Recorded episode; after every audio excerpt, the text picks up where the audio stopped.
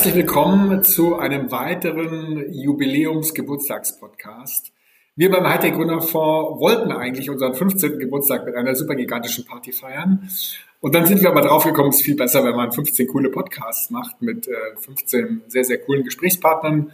Und heute ganz, ganz herzliches Hallo und Begrüßung des äh, Podcast-Champions der deutschen Startup-Branche, Alex Hüsing von Deutsche Startups. Äh, wir sind super stolz, dass du dabei bist und sehr, sehr gespannt, wie du dich in der anderen Rolle schlägst, des Interviewten und nicht des Interviewers. Und wie es bei dir auch so üblich ist, Alex, am Anfang kommt ein kleiner Werbeblock und ähm, dein Werbeblock äh, ist hier die Chance. Was machst du? Wer bist du und was macht Deutsche Startups? Erstmal vielen Dank für die Einladung. Naja, was mache ich? Wer bin ich? Alexander Hüsing, Gründer und Chefredakteur von deutschestartups.de. Mache das Ganze jetzt seit äh, 2007, deutschestartups.de. Schreibe insgesamt jetzt seit äh, 2000, seit dem Jahr 2000 über Startups in Deutschland dementsprechend äh, lange dabei auf äh, unterschiedlichen Ebenen und wie gesagt jetzt seit 13 Jahren irgendwie mit deutschestartups.de. Wir berichten auf der Website, äh, wir haben einen Podcast, den du ja gerade angesprochen hast, der jede Woche von äh, tausenden Leuten gehört wird, der oftmals Szenegespräch ist und so weiter. Also das, das bin ich, das sind wir. Ganz klasse. Und du bist auch einer der ganz wenigen, die wirklich äh, einen sehr, sehr langjährigen Überblick hat und deswegen gleich die erste inhaltliche Frage. Rückblick 15 Jahre, du warst dabei. Was hat sich geändert? Was lief gut? Was lief nicht so gut? Also 15 Jahre sind ja nun mal eine enorme Zeit. Äh, ich glaube, äh, Internetjahre mal sieben oder so muss man das nehmen. Also gefühlt haben wir hier irgendwie mehr als eine Generation gerockt und teilweise zusammen und so weiter. Was hat sich geändert? Also wenn man jetzt mal zurückblickt, vor 15 Jahren, äh, Start-up-Szene in Deutschland, ja, die gab es, aber das waren irgendwie gefühlt eine Handvoll Unternehmen. Zumindest irgendwie eine Handvoll Unternehmen, die heute überhaupt noch da ist. Äh, an die allermeisten erinnert man sich ja gar nicht mehr, wenn man das mal so bis ins Jahr 2000 zurückgeht. Ich habe hier irgendwo noch äh, in meinem Regal ein Heft stehen, äh, den Kress Report Internet äh, zum Thema Startups. Da sind einige Leute drin, die heute noch in der Szene aktiv sind, aber gefühlt 98 Prozent der Unternehmen, die da vorgestellt worden sind, die gibt's gar nicht mehr. Und das Gleiche gilt ja auch für die VC-Branche. Wenn man da zurückblickt, 15 Jahre, wen gab es da? Also auch eine Handvoll. Äh, viele davon gibt's heute gar nicht mehr. Dafür sind halt viele andere entstanden. Und das ist, glaube ich, so im Groben, wenn man äh, so ein Resümee bilden müsste, 15 Jahre Start-up-Entwicklung in Deutschland, dann ist die Szene nicht nur erwachsen geworden, sondern die ist so richtig erwachsen geworden. Es sind viel mehr Startups äh, im Markt unterwegs. Es gab erfolgreiche Finanzierungen, es gab erfolgreiche Exits und dementsprechend auch viel mehr Investoren. Und ich meine, vor 15 Jahren wart ihr nicht alleine im Markt, aber halt äh, alle anderen hättet ihr wahrscheinlich äh, auch mit äh, Abstandsregeln irgendwie in einen Raum gekriegt, die wirklich relevant waren in Deutschland. Und äh, mein, mein bestes Beispiel, und das ist noch keine 15 Jahre her, also vor einigen Jahren hat VUGA, äh, Berliner Startup von Jens Begemann gegründet, äh, Spiele-Startup, ursprünglich mal auf Facebook unterwegs, dann aber auch äh, mit Apps erfolgreich gewesen. Die haben fünf Millionen Euro bekommen. Das war die größte Finanzierungsrunde, die man sich bis dahin in Deutschland vorstellen könnte. Das war so ein richtiger Meilenstein. Da ist ein Raunen, glaube ich, durch Berlin und durch die Startup-Szene gegangen. Und ich meine, 5 Millionen heute, das kriegen einige Startups so in der Pre-Seed-Phase schon. Und dementsprechend, das hat sich halt massiv geändert. Absolut. Können wir auch bestätigen. Wir haben äh, beim HTGF-Portfolio 44 Finanzierungsrunden über 10 Millionen Volumen und davon 40 nach 2013 und vier vor 2013 und das war völlig unheard of. Und da schließt sich die nächste Frage an. Äh, wir haben ja jetzt eine ganz komische Situation. Wir sehen einerseits äh, tatsächlich frühe große Runden zu entsprechenden Bewertungen. Andererseits sind wir in der größten Wirtschaftskrise seit äh, den letzten 100 Jahren. Wo sind wir? Sind wir in der Bubble? Sind wir nicht in der Bubble? Und Bezug nehmend auf die, auf die Krise, macht der Staat alles richtig? Macht er zu viel? Macht er zu wenig? Wie ist da deine Einschätzung?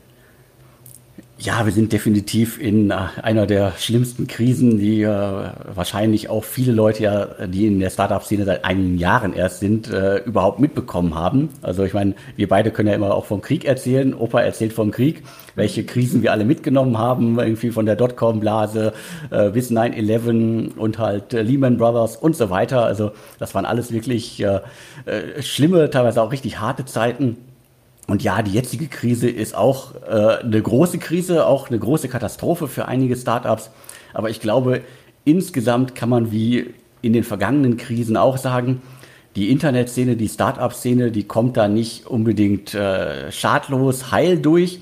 Es wird sicherlich auch Verlierer geben, aber insgesamt ist es ja immer noch eine Branche, die einfach boomt also E-Commerce ist plötzlich wieder ein Thema, selbst auch für größere VCs. Ähm, Software as a Service ist sowieso ein Thema. Alles zum Thema B2B ist äh, relevant. Travel ist vielleicht schwierig, aber kann vielleicht auch für den einen oder anderen künftig ein Thema sein. Muss sich vielleicht alles anders aufstellen, was in dem Segment unterwegs ist. Dementsprechend, ja, es ist eine schlimme Krise, aber insgesamt muss man ja sagen, ich konnte auch in den letzten Jahren nie sagen, dass wir in der Bubble sind. Also teilweise einzelne Segmente sind zwar überhitzt gewesen, da gab es ja immer wieder irgendwie Segmente, wo plötzlich vier, fünf Startups die Millionenbeträge eingesammelt haben. Nehmen wir zuletzt sowas wie Umzüge mit äh, Move24 gegen Movinga. Hätten die von Anfang an gesagt, wir machen ein großes Unternehmen, hätten viele äh, VCs viel Geld gespart äh, und äh, viele wären irgendwie vorher, vorher vielleicht glücklich geworden. Also es gab und gibt immer sozusagen so in einzelne Segmenten einzelne Blasen, die auch geplatzt sind. Äh, aber insgesamt fließt immer mehr Geld, jedes Jahr gefühlt immer mehr Geld in die Branche. Und was man sagen muss, ist, die Zahl der großen Pleiten ist in Deutschland immer noch relativ gering. Ja klar, wir mussten sowas wie Lesara verkraften, Auktionata, also zwei äh, Unternehmen, die geplatzt sind, die wirklich ja extrem viel Geld bekommen haben. Äh, aber der Rest, also ich warte eigentlich immer noch darauf, dass irgendwann mal äh, es eine Vielzahl an Pleiten oder Aufgaben oder sonst wie gibt. Das gab es alles nicht. Vielleicht wird Corona jetzt äh, einige Sachen beschleunigen, dass bestimmte Startups halt nicht mehr Geld bekommen und dass sich einige halt frühzeitig Gedanken machen müssen, wo bekomme ich eigentlich im nächsten Jahr oder für die nächste Runde das Geld her. Aber letztendlich wissen wir das alle nicht, äh, wie vielleicht das vierte Quartal äh, sich darstellt. Also äh, ich höre da auch immer ganz unterschiedliche Sachen von unterschiedlichen Gründern aus dem Markt. Die einen sagen so, hey, das sind äh, zwar schwere Zeiten, aber doch halt irgendwie Boomzeiten. Und die anderen sind schon im Gedanken irgendwie zwei Jahre weiter und äh, planen schon irgendwie äh, Runden, die bisher gar nicht denkbar waren. Der Staat hat ja heute nochmal angekündigt, Insolvenzrecht wird äh, sozusagen verlängert, die Aussetzung der Insolvenzpflicht bis Ende März nächsten Jahres. Gleichzeitig gibt es sehr viel staatliches Geld. Äh, deswegen Pleiten können wir eigentlich kaum kaum äh, erwarten, sagen über, über, über dem Durchschnitt. Was ist da deine Einschätzung? Handeln wir da richtig? Handeln wir zu vorsichtig? Müssten wir mehr machen als Staat oder machen wir schon zu viel? Also wirklich sehr schwieriges Thema. Also es geht ja letztendlich immer um äh, einzelne Personen, es geht immer um Arbeitsplätze und äh, da ist es halt immer schwierig zu sagen, ist alles richtig, ist alles falsch. Aber zumindest habe ich teilweise das Gefühl, ja klar, es gab jetzt irgendwie in den letzten Wochen auch bedingt durch Corona einige Insolvenzen. Aber letztendlich waren das fast alles Unternehmen, die vorher auch schon immer mal so ein bisschen auf der Kippe standen, wo man von außen schon irgendwie immer sagen konnte, so, hm, äh, wie wollen die denn irgendwie durch die Jahre kommen?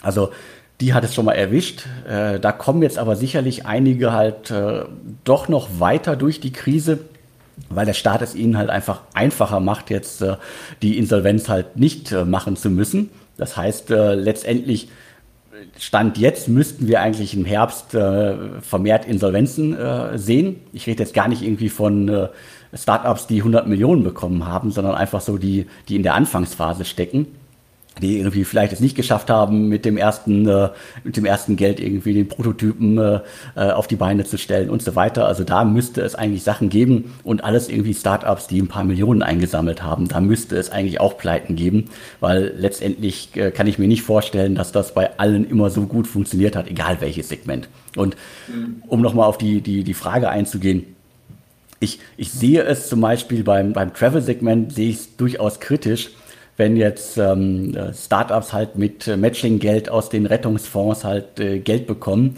und dass vielleicht andere Startups dieses Geld nicht bekommen, dann kann man da durchaus von einer Wettbewerbsverzerrung reden. Äh, ob das jetzt irgendwie gut ist, äh, sei dahingestellt. Die Startups bauen vielleicht trotzdem Arbeitsplätze ab äh, und äh, äh, frieren bestimmte Dinge ein, die sie nicht machen und so weiter. Und gleichzeitig werden sie halt äh, vom Staat, wird es ihnen leicht gemacht, halt äh, ja, ein Geschäftsmodell zu retten, was vielleicht nicht auf Dauer funktioniert hätte.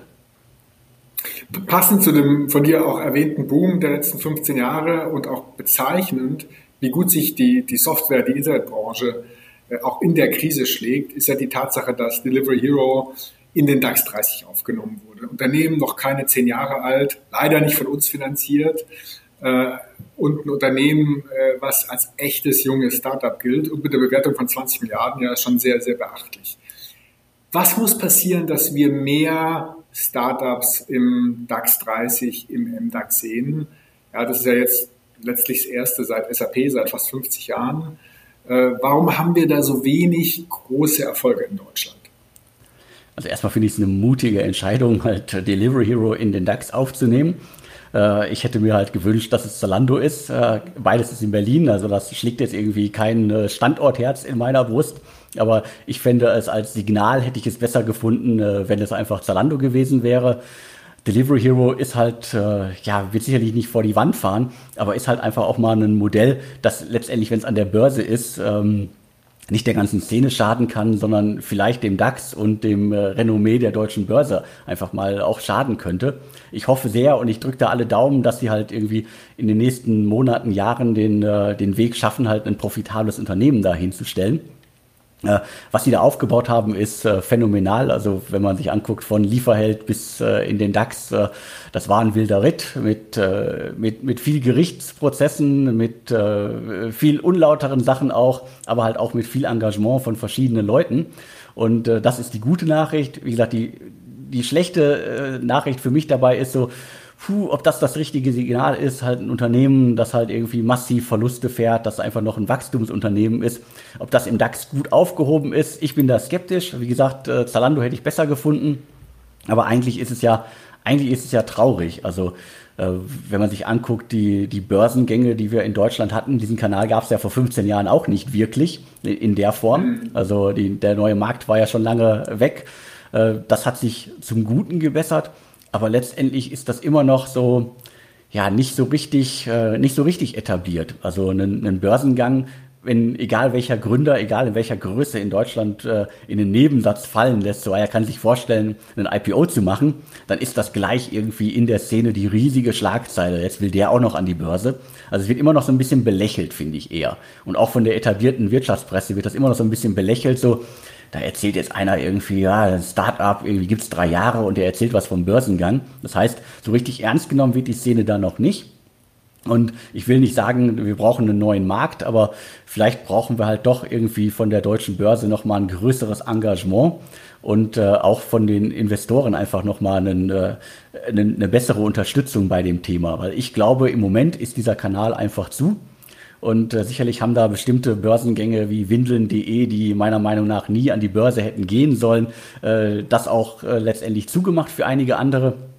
Aber letztendlich auch, auch bestimmte Sachen wie äh, das Hickhack um, um bestimmte Unternehmen wie Home24 und auch Westwing äh, und so weiter, die haben irgendwie nicht wirklich gut getan, also der Szene nicht gut getan, dass es immer irgendwie ernst genommen wird beziehungsweise dass halt auch äh, die Unternehmen sich direkt gut an der Börse geschlagen haben. Also deswegen mein Fazit vor, wahrscheinlich schon vor anderthalb oder zwei Jahren war immer, eigentlich kann man sich in Deutschland als Startup, Grown-up, das nicht profitabel ist, nicht mehr an die Börse trauen, weil der Markt schenkt kein Vertrauen und alles drumherum ist auch immer so ein bisschen skeptisch. Genau, im Grunde die Zahlen sind ja sehr dramatisch. Letztes Jahr, 2019, noch vor der Krise, gab es in Deutschland vier Börsengänge, in Schweden äh, über 40. Und Schweden ist ungefähr Faktor 8 bis 10 Mal kleiner als, als Deutschland. Und woran liegt es? Warum haben wir so ein verkrampftes Verhältnis zur Aktie, zu Börsengang, aber auch zu den Erfolgen, wenn es gut läuft, oder vielleicht auch mal Misserfolgen, wenn die Aktie halt mal auch fällt nach dem Börsengang? Was ist da deine Einschätzung? Wie könnte man das ändern? ich glaube, da fehlt einfach der Mut und der, der Mut auf allen Ebenen. Und äh, dementsprechend, äh, ich glaube, äh, ich meine, das ist wieder so, die, die, T-Aktie hat äh, irgendwie die, die Kleinanleger in, in Deutschland versaut. Äh, die, die Wirtschaftspresse, die sich halt immer so auf diese Ausreißer halt auch äh, stürzt. Und manchmal habe ich so das Gefühl, es fehlt einfach so auf breiter Front die Unterstützung dass man einfach dieses, diesen Versuch auch wagen kann. Also man sagen kann, mhm. man geht an die Börse und äh, letztendlich, äh, es wäre ja auch nicht schlimm, wenn äh, bestimmte Sachen nicht funktionieren an der Börse.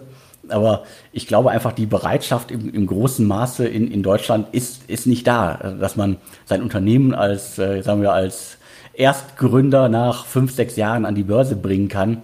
Da müsste man nochmal irgendwie sich andere Instrumente, glaube ich, ausdenken, wie das besser funktionieren kann. Ja, mehr Mut, ich glaube, das ist ein ganz zentraler Punkt. Äh, wir reden ja bei Startups über Erfolge, aber auch natürlich über Misserfolge. Und die Hälfte unseres Portfolios äh, ist nicht erfolgreich, äh, die andere Hälfte umso mehr erfolgreich. Deswegen passt es auch in Summe sehr gut. Und aber wir sehen in diesem ganzen Startup-Modell, Venture Capital-Modell, Gründungsmodell steckt Fehler mit drin. Wir brauchen, wir haben eine Fehlerkultur. Und Teil der Fehlerkultur ist, zu seinen Fehlern zu stehen, äh, die auch äh, zu teilen. Und Alex, äh, gibt es einen schicken, netten, krassen Fehler, den du, äh, den du vielleicht teilen musst? Was war dein größter Fehler und was ist daraus geworden? Mein größter Fehler. Hm, mein, mein, mein größter Fehler ist wahrscheinlich, äh, das, das trage ich, glaube ich, immer mit mir rum. Äh, das, äh, und das sagen mir halt andere auch immer sozusagen, äh, ich muss lauter sein. Deswegen, das habe ich mir irgendwie in den letzten Jahren immer wieder äh, vorgenommen. Also ich bin eigentlich nicht der Typ, der sich äh, vor ein Mikro stellt oder auf eine Bühne stellt.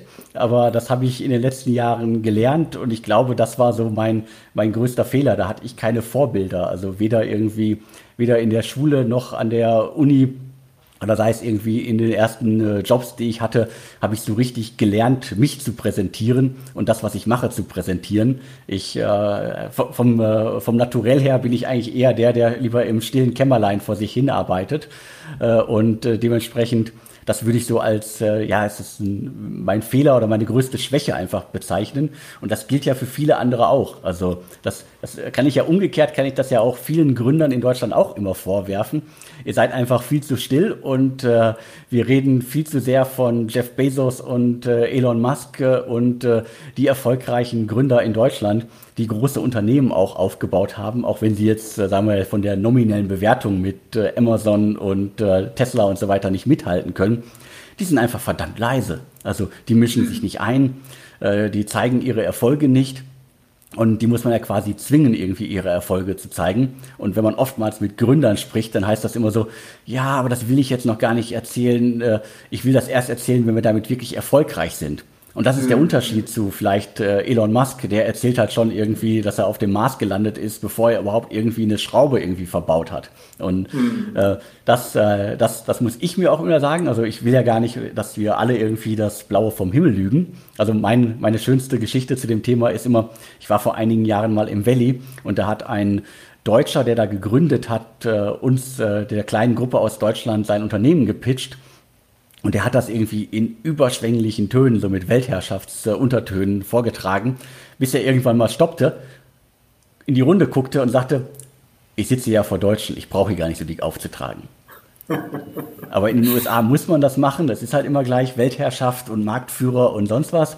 Und äh, der deutsche Gründer hat es halt lieber so, ja, ich will erstmal was vorzeigen und dann drüber reden. Und ein bisschen was davon äh, sollten wir uns alle abschneiden, um zu sagen, irgendwie, wir brauchen uns nicht verstecken und ähm, es muss nicht irgendwie äh, Jeff Bezos das Vorbild sein für Gründer in Deutschland. Da findet man in Deutschland auch genug andere Gründer, die da Vorbild sein könnten.